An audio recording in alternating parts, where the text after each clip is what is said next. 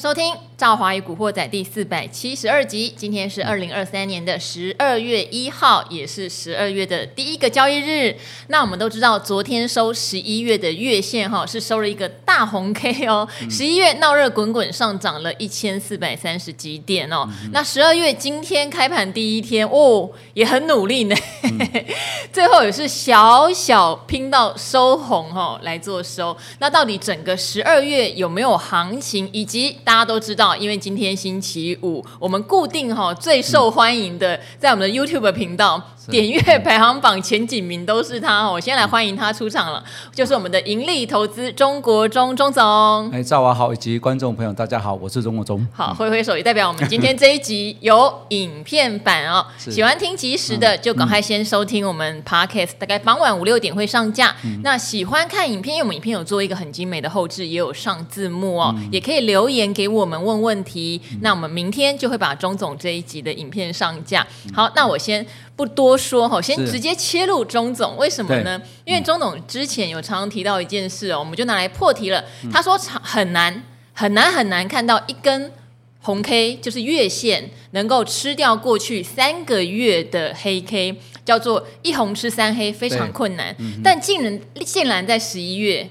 这件事情发生了，对对，差两百多点哦。嗯、好，所以钟总今天来要来讲一下，为什么十一月可以这么强，有点强的超乎预期。那十二月能接棒吗？尤其是我们看到美元哦，美元确实已经有一点止贬回升的味道了。嗯、好，呃。确实，这一次的一红吃三黑是让我觉得说非常压抑。嗯、对，怎么会这么强哦？而尤其又是发生在历年来的相对高点的位置区。嗯，过去很少啊。如果说在低档或在中位阶的位置区，那就出现一红吃三黑，我觉得还有情有可原。但是呢，而在高档这个位置一万七千点的附近，竟然有如此的一个这样力道，确实是不容易。那一红吃三黑，代表它确实是有人在做护盘动作。是那。护盘行情，我之前在十月底的讲说，总统有选举行情，所以呢，不要小忽视这个力道。哦，所以呢，这十一月份也涨了将近一千四百点哦。是。那呃，这个我讲的高点一七二五二，虽然是突破我这 一七二五二之上，但我觉得还好，是因为我觉得还无所谓。为什么呢？因为呢，不管你是听我的建议卖在一七二五零，或者说现在一万七千三或一万七千四，坦白讲。你过了一七二五零之上，坦白讲也差不多多一两百点，而且这一两百点，坦白讲你抱的是怎么心惊胆跳？是，哎，常常都 动不动很担心，哎，会不会这个会不会大幅回档下来哈？哦、嗯，所以呢，你只要赚主要的波段位置就可以哈。这、嗯、后面的部分，那当然就是呃，看风险大的人他去做一个成交。只是说，呃，总统选举行情，我认为啦，在第一阶段是会大力的主。要的往上推指数，让市场上先有一个信心的建立。那这信心建立会建立在所谓的法人，他们帮也帮他们去做账，那政府相关基金也会去帮选举行情做一个炒热。但到了十二月份，我认为还有总统选举行情，只是说十二月份的总统总统选举行情，它不像十一月份，它会变成另外一种叫做护盘行情。护盘行情就是我只守不攻。我只守不攻，把它稳住就好了。我只守不攻，嗯、所以呢，像我们刚刚讲的美元哦，那还好是美元。我之前在节目上讲过，一红哦要吃两黑哦，因为连续涨三个月的美元，你要一口气 一黑吃两红哦不容易。哎，我昨天还想一想说，啊，我早上这个。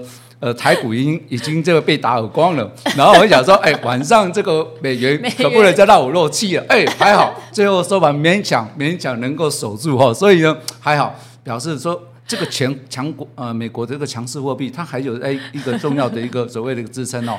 好，你在笑这样，我考你一个问题啊，我问你哈，你猜美元指数离去年年底的指数，你觉得差多少？你说跟去年年底的美元指数吗？嗯，对。现在应该比那时候低很多吧？我跟你讲，哈，刚好是持平，小跌。啊、真的吗？去年年年底的收盘指数一零三点五，那这两天刚好落在一零三点四。可是去年这个时间的台股指数大概一万四千点左右，但是美元指数那时候是一零三点五，也就是说，我们从今年一二三四五六七八九十十一，大家一直在看美元指数变动，差一下子。已经回到原来的美元指数的年初的起涨点的位置去，但是台股却比那时候多了三三千点。对对对，所以呢，呃，我要讲的是说，呃，市场上这个美元的货币，我会认为说，在近期间它会有一个所谓的转强。毕竟我上次的理论是说，呃，一个货币它不是像一般的小型个个股哈，它还是有一定的很大很大的所谓的一个力道。那接下来就是呃十二月份。哦、呃，我们之前讲过了，十二月中旬外资他们就陆续要做放假回去。对。所以呢，我现在的呃的的定在这个月的一个低调就是就是这样啊。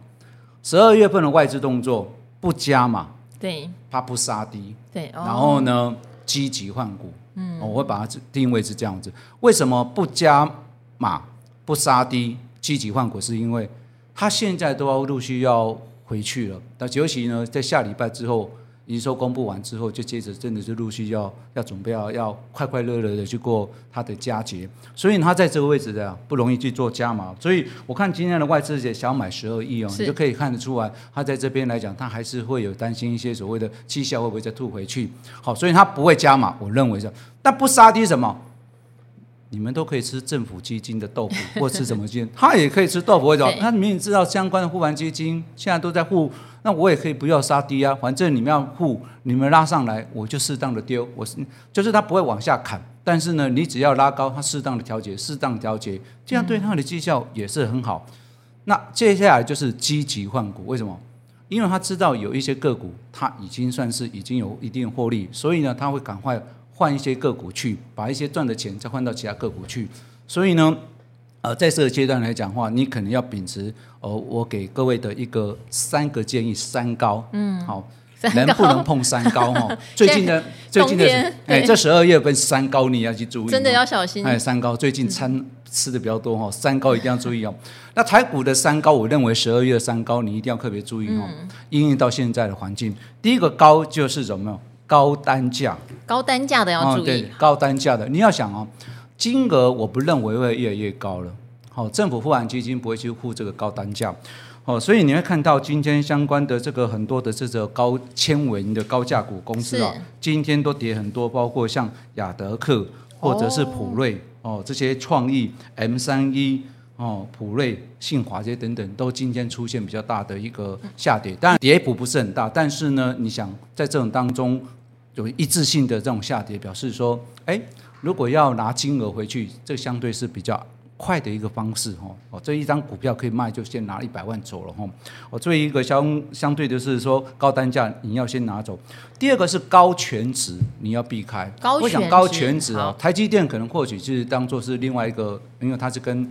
呃，指数型比较相关联，就是说高权值的个个股比重，如果在高档位置区，我建议你不要碰。为什么？指数空间不大。举个例，上市公司一七四六三点，跟现在位置点也差十来点，一二十点。那你在这个位置赌了一二十点，坦白讲，空间也不是很大。那接下来我刚才讲了说，高权值，但因为外资都不会大量的买金额，那高权值股当然就不容易推动了。是。所以呢，你高权值股你报了也没用哦，因为那个高权值股。的作用是在上个月要从底部拉起来，最后一个呢，外资的高持股你也不要碰，都已经有那么高的持股比重，还干嘛再加？哦，所以呢，这三高，请你一定要先在十二月份的时候，现阶段要先做避开，嗯，高单价、高全值，还有外资的高持股，是这些，嗯，好。但是如果是这样的话，嗯，也代表十二月的指数。可能陷入整理的几率比较高，因为我们最近有一些看所谓技术形态的老师们，都认为选前看万八啊，对不对？因为目前形态看起来是不错，然后也包括说十二月也许有集团的做账，也许有同信的冲击效，那因为这方面。钟总最熟，投信以前钟总跟他们和在一起哈，嗯、是不是有可能在十二月由投信来发动？因为外资确实要去放耶诞节了嘛，也许成交量会缩，嗯、可是中小型股反而有点火的机会。你讲的确实没错，我这两天再看一下这一群法人的动作，是吧？我发现我们真的是心干嘛？心照不宣哦。你要发现哦，最近的外资缩手变小了，然后呢，嗯、呃，投信在一万七千点，他就秉持个这不碰就是不碰。但它不碰呢，因为离年底还有一个月的时间，所以呢，你会发现最近呢，投信又悄悄的把它的部位加码在上柜，每天买了将近二十亿在买。嗯、哦，所以呢，你看哦，我就觉得，嗯，这群人应该会有从那上柜。所以我在上上一集来节目的时候，我是讲嘛，上市开始要什么，从集团股这边开始要转到上柜。我这里先看一看，哎，你想法都一模一样，这时候果然。不愧我是在公司里面待二三二十年的，三十年，哎，都是有这种一个 不想承认外形看不出来，都有这样都有这样的做法哈。那但确实你也可以发现，我上礼拜也提到过，OTC 它会创新高，嗯，所以这礼拜我们看到 OTC 在创新高，哦，所以我还是再强调一下，现阶段来到十二月份，你还是偏向买 OTC 的部分，还是偏向 OTC，嗯。嗯，好，所以从这个上市柜刚刚讲说高单价高权值，其实高单价就很容易高权值，因为加起来市值就大，没错，对不对？哈、嗯，是。移到所谓的贵买或是中小型，这个态势算明显，没错。对，那所以你会觉得我们是很扎实的从筹码加上基本面的形态来看，十二月可能你反而觉得整理的几率高，要挑单兵。大概是这样的一个状况。嗯、好，那除了中小型之外，因为我觉得你现在对风险的意识其实你是拉高的哦。嗯、就是中大胆现在，嗯、中大胆现在是比较小胆的哈。我还记得他曾经跟我们分享过一个概念，嗯、就是他会帮我们找了一些一百元附近殖利率大概五趴的股票。为什么呢？因为现在的美国十年期公债殖利率当时啦，当时是接近五趴，那这一波其实也下来了。啊，要注意一件事哦，有时候美元走强。这个殖利率有可能还会放大，他们两个有时候有点同向，所以你说是不是美国十年期公债殖利率下来之后不会再上去？我个人是不见得有这样的把握，但是我觉得要再破五，当然也相对困难，因为从联总会的态度已经看出来，就是不太可能会有升息，甚至降息会提早来临了。好，那今天钟总来帮我们分享的就是更安全的一些选择，叫做 DPB 低的股价净值比，在这段时间反而是更好的选择。好，我先把我这段在。嗯，十月底之后，十一到十二月份，我每次上电视，其实我都有一个所谓的逻辑架构。是，我们先从之前的集团股做账，包括我们今年在讲什么联电集团或者是羚羊集团这些做账完之后，哎，你的羚羊创新涨好凶哦。啊、没有吗？因为那些都有基本面支撑哦。是然后呢，集团股完之后是属于上市上柜。那接下来就我刚刚又提到说，我们讲就是说，呃，所谓的类债券，就是那时候高股息美元的。呃，殖利率是五趴左右，那我一直在在想说，这个市场上都在期待这一块。那与其等到你明年再赚这一块，倒不如先把它做类债券。那类债券很简单道理，就是一百块钱，你能够配发五块钱的股利，它就可以赚到这块的类似类债券的殖利率的部分。到上礼拜的部分，逐渐把它放到 OTC 去，因为呢，呃，市场上的空间不大。那市场上呢，OTC 没有像第三季的套牢量。那么大，你像今天《工商时报》有看一个叫做林百里昨天讲的 AIPC 啊，明年夏天问世啊。这个如果这个板哦放在六月七月份哦，我跟你讲，这个至少涨个半根停板一起跳。但是今天呢，会发现哎，感觉没怎么变动。为什么？因为我上次提到过，第三季的平均日均量大概三千五百亿。其实说，你看今天的整个大盘这个量量能来讲的话，其实上我认为说要。马上消化这一七四六三都很难，甚至呢，如果过去我认为都是算是比较属于虚的部分，好，即使是创新高，我认为都算是虚。为什么？你想看哦，呃，我们看一下今天的量能来讲话，呃，看起来目前来讲话，这礼拜有这礼拜的周量比较大，哦，这礼拜的做量比较大，但这礼拜有是有月底。包括零零八七八在换股，包括 MSCI 在做调整，包括有沪台子结算，所以这样的量能，我大概算一算，呃，虽然这个礼拜有创下晋级的一个新的大量，但是如果用晋级的新大量，下礼拜要更新大量的话，那么下礼拜日均要三千两百亿，其实坦白讲，跟今天的大盘的成交量来讲。我看起来今天量能不到三千亿，嗯，我认为一七四六三比较辛苦，反倒是 OTC 的部分，我觉得它是有机会再往上走。是，那所以呢，晚的阶段呢，上柜，因为你知道资金已经慢慢越来越越少，因为随着外资呃回去，嗯，但是呢，有一些公司他们还会继续做账，怎么？嗯，例如说有一些公司净值蛮高的，是，然后它股价很低，那相对来讲，公司就是会怎么有容易像偏向集团股又更一样。更会做账。好，有集团的背景，又是低的股价净值比，我觉得这边也可以帮大家科普一下哈，嗯、什么是净值，嗯、对不对？嗯、低股价净值比的优势到底在哪里？嗯，一家公司的净值的资产减负债，嗯、当然资产它有包括现金，还有包括存货这些等等，你就不管是它怎样，嗯、但就。就很简单的一般的净值，就是一家的公司净资产价值。我们举个例子，我们我长期在讲叫做长荣好了。对，长荣的这个也不是我讲啊，其实很多人讲啊，我们讲哈，对对。那我们之前我会在八九月的时候，那时候我才不到一百块钱的长隆，我就认为说它是可以有价值性的存股，因为它的净值将近一百七十多块，一百七十多块钱。嗯、那尤其它现金今年又可以配到七十块钱，你就知道它口中的现手呃口袋的现金是很多。那但是呢，现在股价多少钱？一百一十多块钱，你那净值差很多。所以呢，像这个公司来讲话，它就变什么？它有价值，它还不到成长。但是呢，价值长期持有之后，它自然而然就有机会出现成长，因为它不是小公司，它是一个产业的一个霸主的公司，总有所谓的。每一个产业都有所谓的风水轮流转哦，所以呢，像这些公司，如果你是愿意长期做投资，但是它又是低的股价净值比，那相对你买的就安全，因为低股价净值，股价净值比就是股价除以净值。那、啊、如果你股价远低于净值，那当然就相对有保障。好、哦，所以我们想等到越到年底的时候，这种股价跟公司的账面的净值如果差越多的时候，它就相对会比较有。所谓的我们讲价值存在，那慢慢市场上愿意去买进这些公司，嗯，好，净值的话，你想想一下哈，就是一家公司如果现在真的要把它拆开来卖，嗯、到底值多少钱哈？会有一个评估的标准。那刚刚讲的，它如果是有账上现金，或是有有价值的存货，就是有的人净值还蛮虚的啦，对、嗯，有一些人净值是很纯的，例如它就是现金，或者很有很呃有一些有价的资产这样子哦。所以为什么会去看净值呢？因为代表这家公司就算现在出了一些成长性的问题，它的底气还是在这边，例如说可成好了，嗯、可成的净值将近两百块钱，嗯、所以你会说。它股价好像营收都在衰退啊，也不晓得它转型转去哪里。但是有人就是看到它满手都是现金，因为那时候卖厂房嘛，嗯、对，所以它满手都是钱，它的净值就是钱，嗯、对，大家就会很重视它的净值。但看这个也有 paper 哦，不是所有低的股价净值比都代表可以买，重点还要加上它现在有手，它未来会攻，这就要专业的钟总来帮大家挑了。嗯、对，我想哈、哦，呃，你刚刚讲的是一个大家也很清楚。像可成这这么饥渴，因为之前的卖场，所以他手中手中满满的钱。对，那另外还有一个市场，之前大家也都很很耳熟能详的这个航运股，是。在这个连两三年大赚特赚，那你想这些大赚特赚，他如果没有做额外的所谓的乱挥霍，你想赚那么多钱？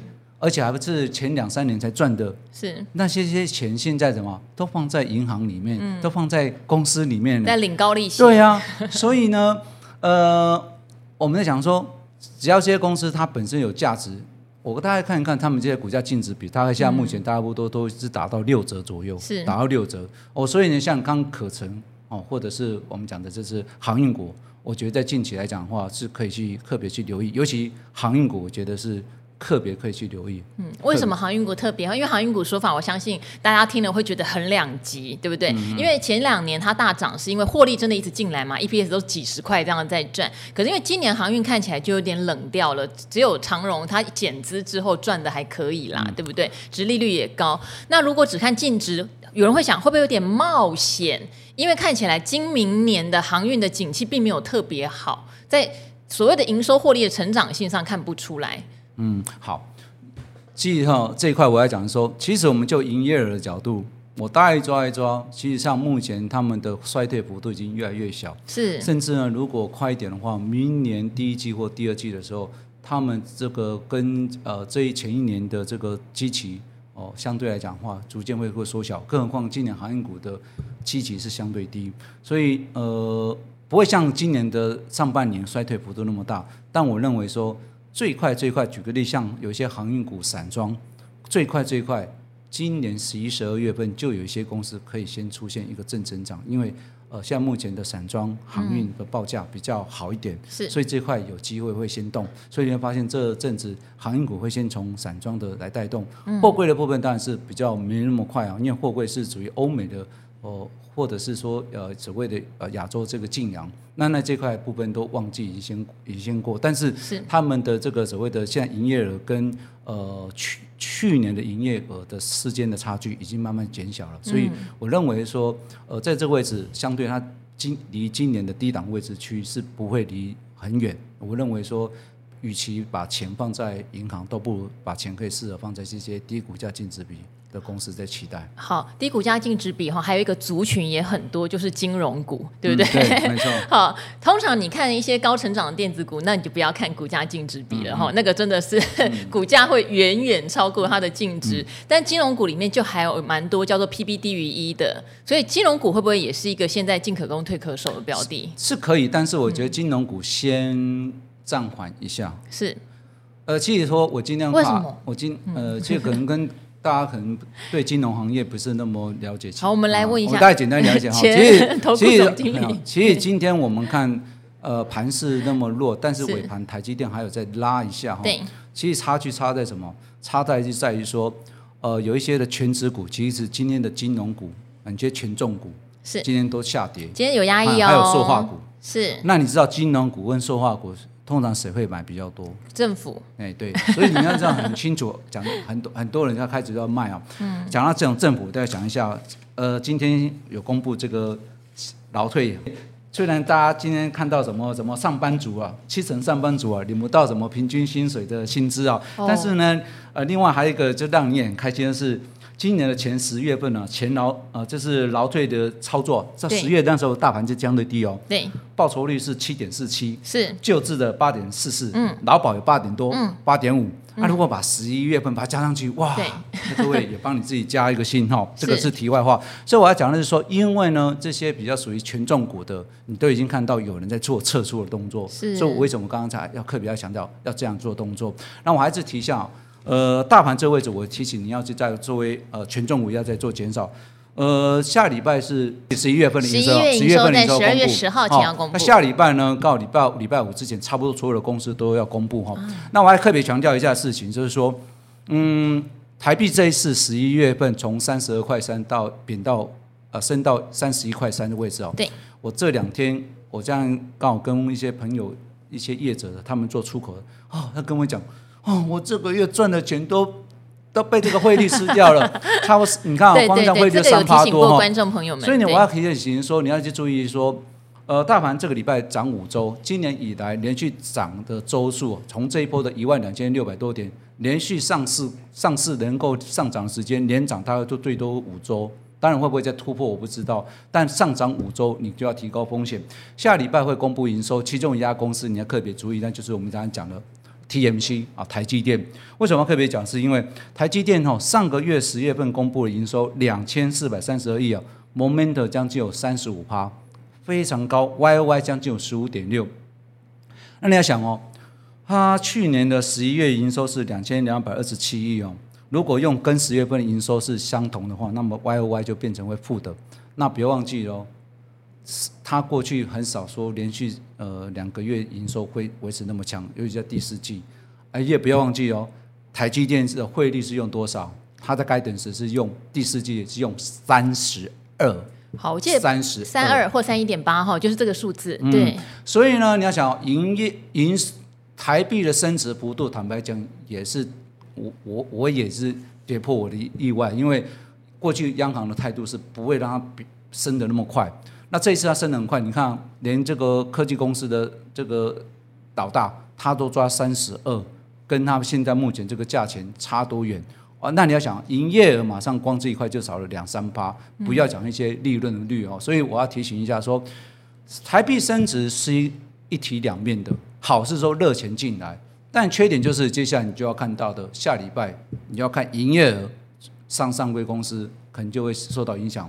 不要忘记，十一月份又是刚好出口开始进入淡季，淡季又刚好台币又升值那么大，变成双重的所谓的一些所谓影响力哦。所以下个礼拜，我认为如果上半周有好一点的股价，我认为你可以适当把一些权重股还是适当的降低，因为你不要忽略忽，你不能忽视这个十十一月份是进入出口淡季，也是开始台币有大幅升值。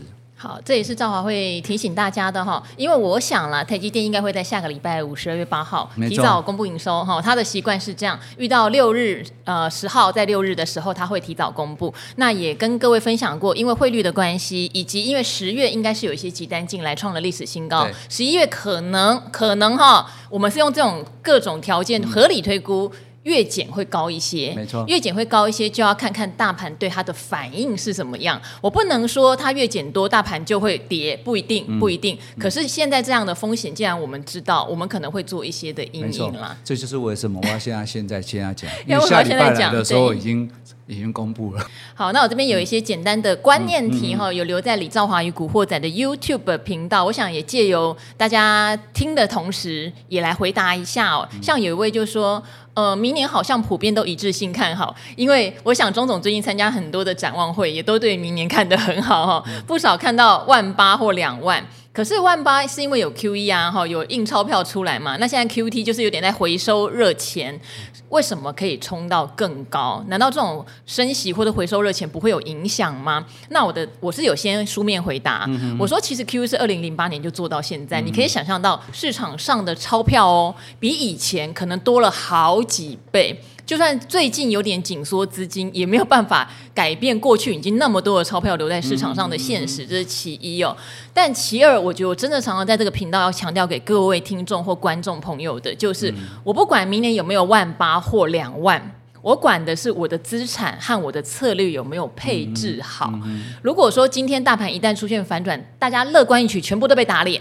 那你的阴影是什么？其实是我比较在意的事情哦。就像去年是一个空头年，跌了六千点。如果你都不会做阴影，你还是觉得我看到营收在创高啊，看到很多公司的获利很好，我就是要死多头，那怎么办？那就惨了嘛，对不对？所以明年我也不会抱持着哦，就会上两万了，大多头，什么都是多说哈，千万不要这样想哈。你一定要有一个部分是稳定单。一个部分你要做波段单，而且要懂得停损停利，这是我的做法。那我的定期定额是继续做。很多人都不停的问我说。啊，你之前讲债券那个价格好好哦，现在没有那个价格怎么办？对我来说是不受影响的哦，因为我不确定公债殖利率会不会又往上冲，或是降更低。我只知道在这个附近我布了一些部位，我刚好买到一个非常棒的价钱，那只是有点运气，对不对？那我说好，我到年底前会持续的投入，把它买到我要的部位，我会继续做。至少我知道到明年年底这件事情我不会输，哦，所以你一定要有这样的配置的概念，就不管明年是万八、两万，或是黑天鹅跑出来忽然大杀盘，你都不会担心。好，对于万八哈，我认为这种可能性有三个条件，它所来构成的，事实上可能性蛮还算蛮高的哈。呃，第一个是明年的 GDP，按照主要的机构，其实都大致上都在三个 percent 以上，都不错。所以相对今年的 GDP 来讲，它是相对是成长。第二个是在于说，明年呢有新的总统的就任，不管是哪一个，是都是新总统。哦，所以呢，新总统本来就是新官三任哦，就是通常都有新、嗯、新政策。三把火是不是？啊、不能三把火，这个不能火，不能烧。不能不能三把火。对对对，这个就是通常会有一个叫什么庆祝行情。好，庆祝行情。第三个呢，就是因为美元呢就很很清楚的是，很容易会出现一个所谓的呃开始呃从原本的强势货币开始变成一个所谓的中性的货币，或者是慢慢会转向。一个比较属于弱势货币哦，但呢，就因为这样子，这部分资金会抽出来，所以你可以上从十一月十一月份，你就可以看出来，新台币这样升值一块钱了，这可以看出来它有个力道。那我认为说，如果到一万八，台币可能对美元的汇率可能会来到，就要差不多要抓到它三十点五左右哦，这附近。那三十点五左右的附近，是坦白讲是也不是不难啊，也是有机会，但是呢，会在我认为说在。年底之前，我们比较认为比较有点难。嗯，对，好，对，我认为在年底前比较好，所以你听很多明年的展望会也是乐观的啦，对不对？只是刚刚我有讲，我们自己要做好一些防范跟风险的分散啦。哈、嗯，好，这个是其一。那其二是有一个很好心的朋友，那我也顺便讲一下，因为昨天我们请了股期小王子世俊来讲到怎么观察期货的开盘跟收盘，其实我觉得是很有参考性的，因为期货早台股现货十五分钟开盘，晚十五分钟收盘，有很多事情可以观察哈。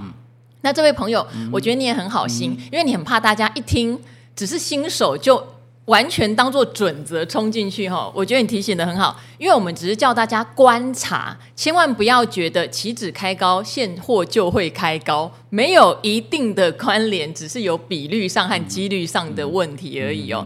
你有讲说哈，虽然期货会提早交易出价格，可是不一定真的能够反映个股开盘的价格。例如像广达，对不对？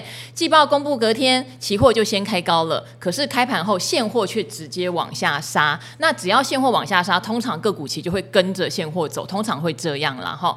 好，那所以谢谢你的提醒，这也是昨天可能没有办法在短时间内讲的非常完善，是请大家关。观察期货个股期开高，通常有一些人会去赌现货的开高，是比较真枪实弹的，因为它已经开开盘了，期货已经开盘，跟试错不一样。试错涨停真的不要理它，试错一点意义都没有哈。好，但是不要一看到开高就认为百分之一百冲啦哈，不见得，不见得。你比较保守，是新手，然后没没有办法掌握消息的人，你还是等现货开盘再做决定。好，我先大概讲一下那个，刚刚你讲期货，刚好顺便带一下哈。